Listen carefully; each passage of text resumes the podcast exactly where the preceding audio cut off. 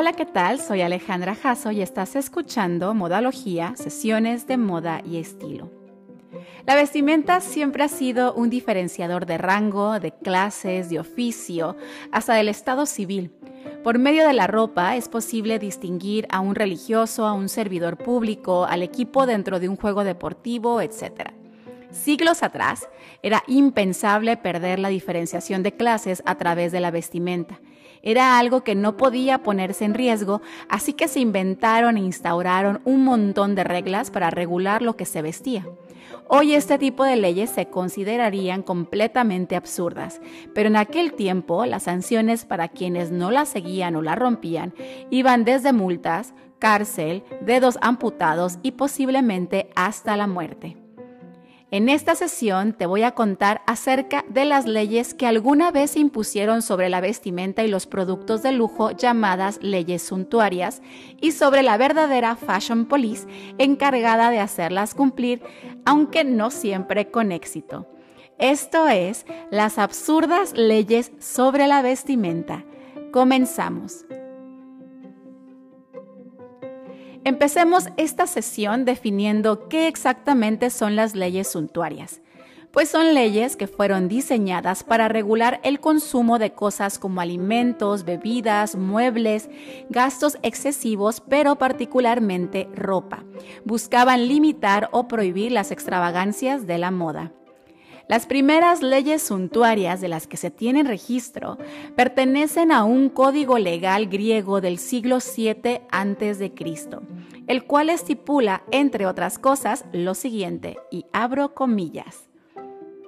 Una mujer nacida libre no podrá llevar joyas de oro ni vestido con ribete púrpura a menos que sea cortesana y un esposo no puede usar un anillo con incrustaciones de oro o un manto a la moda milesiana, a menos que esté inclinado a la prostitución o al adulterio.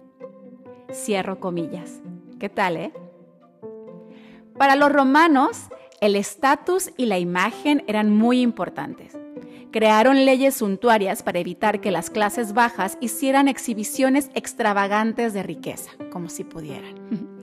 La vestimenta romana estaba repleta de símbolos. Los romanos querían ser capaces de echar un vistazo a alguien y conocer inmediatamente su posición social para asegurarse de que no fueran accidentalmente amables con los campesinos.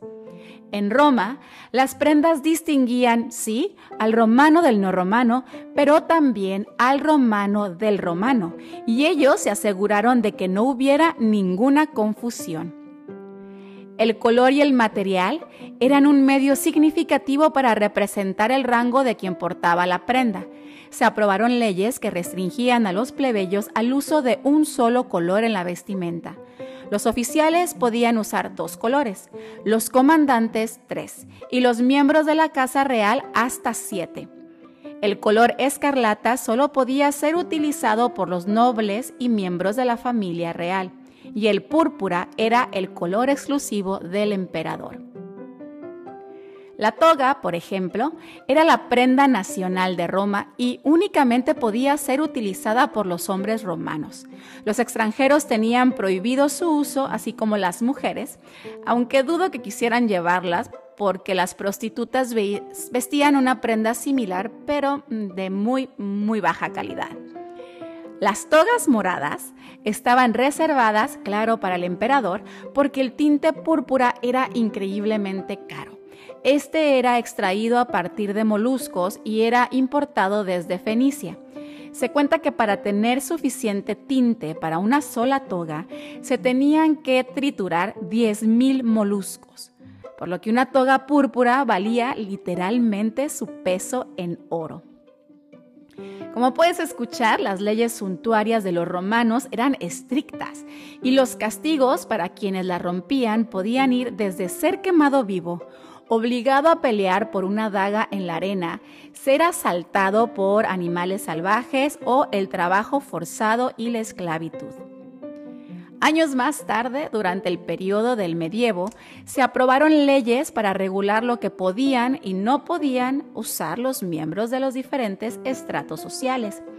Estas leyes, nuevamente, intentaban mantener la separación de clases. Además, la Iglesia estaba muy preocupada por el consumo sin medida de los nobles.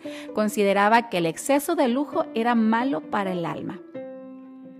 Algunas de estas leyes limitaban el número de trajes que los caballeros y los hombres ricos podían mandarse a hacer al año, siendo no más de cuatro, y también limitando el uso de telas de oro y plata, así como decoraciones excesivas. Además, regulaban las prendas que vestían las mujeres en función de las posesiones y clase del marido. Otra ley regulaba la longitud de las puntas de las polainas. Te cuento. Entre los hombres del medievo se puso de moda llevar zapatos increíblemente puntiagudos llamados polainas. Estas eran como unos botines de cuero. La punta era signo de aristocracia y poder y debido a esto, las puntas de las botas fueron creciendo y creciendo sin medida, por lo que en 1363 promulgaron una ley que limitaba la punta del zapato según la posición.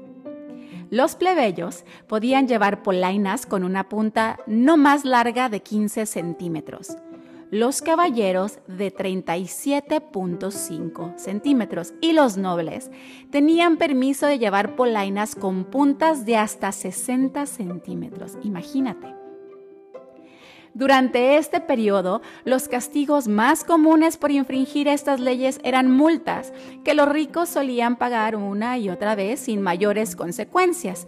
Sin embargo, los artesanos que trabajaban algunas prendas prohibidas, si eran descubiertos, podían ser castigados con el corte del dedo pulgar de la mano derecha.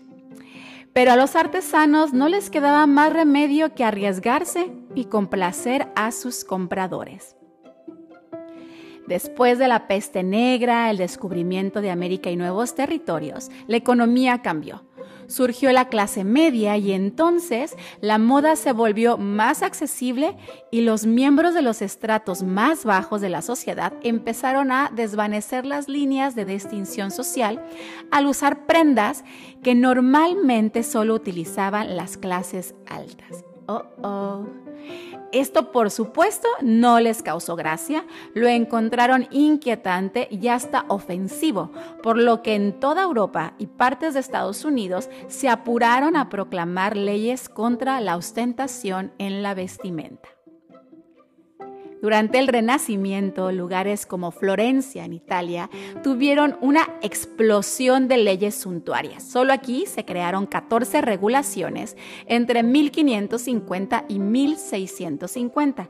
Las leyes incluyeron reglas de vestimenta para los burgueses, los ahora miembros de la clase media, y los comerciantes, e impusieron medidas que mantuvieron una separación visible entre las damas y sus sirvientas al especificar, por ejemplo, la longitud de los tocados y el ancho de las mangas. La mayoría de las leyes suntuarias de esa época estaban dirigidas a las mujeres, y no es que los hombres renacentistas no gastaran en ropa, sino que se consideraba a la mujer casi de naturaleza diabólica.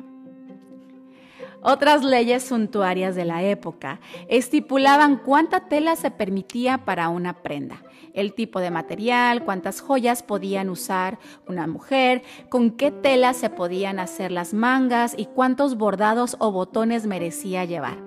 Igualmente dictaban el largo de la cauda de un vestido y hasta cuántas perlas podían llevar las mujeres en el cabello. Y a pesar de todas estas prohibiciones y potenciales castigos, las mujeres, sobre todo las florentinas, se volvieron unas expertas en esquivar creativamente a la fashion police, u oficiales de las mujeres. Sí, así era el título de los encargados de hacer cumplir las leyes suntuarias sobre la vestimenta. Ellas a menudo buscaban refugio en la iglesia más cercana y esperaban a que pasaran los oficiales Pero si llegaban a toparse frente a frente, entonces las cosas se ponían interesantes y los argumentos para evitar las multas bastante creativos. Estas son algunas anécdotas curiosas. En una ocasión, una mujer fue detenida porque su abrigo tenía más botones de los permitidos, pero ella, muy hábil, argumentó que no eran botones reales, pues su prenda no tenía ojales, así que no contaban, y entonces no fue multada. Otra historia es que una mujer vestía armiño, una piel exótica prohibida. Sin embargo, cuando un funcionario intentó multarla, ella le dijo que no era armiño, sino latizzi. A lo que el oficial preguntó, pues, ¿qué era un latizzi? Y ella simplemente respondió, creo que es algo como un animal. Mm, tampoco fue multada. Y finalmente, una mujer con una capucha con flecos fue arrestada por el extravagante adorno. Sin embargo, inmediatamente se quitó los flecos y le dijo a los funcionarios que no eran parte de la capucha, sino que era un accesorio independiente, lo cual estaba permitido. ¿Y qué crees? Tampoco fue multada. Poco a poco se fueron renunciando a las leyes suntuarias, pues se volvieron demasiado complejas. Además, la gente simplemente no las estaba siguiendo. Encontraban diferentes métodos para romperlas una y otra vez y a los oficiales se les complicaba hacerlas cumplir, así que eventualmente desaparecieron. Es todo por esta sesión. Espero la hayas encontrado interesante. Gracias por escuchar y por quedarte hasta el final. Nos encontramos aquí en la próxima. Mientras tanto, pásate por modalogía.jaso en Instagram y escríbeme por ahí qué te parece el podcast y qué te gustaría escuchar en la próxima sesión. Me va a encantar leerte. Y bueno, no olvides que hagas lo que hagas, hazlo con estilo. Bye.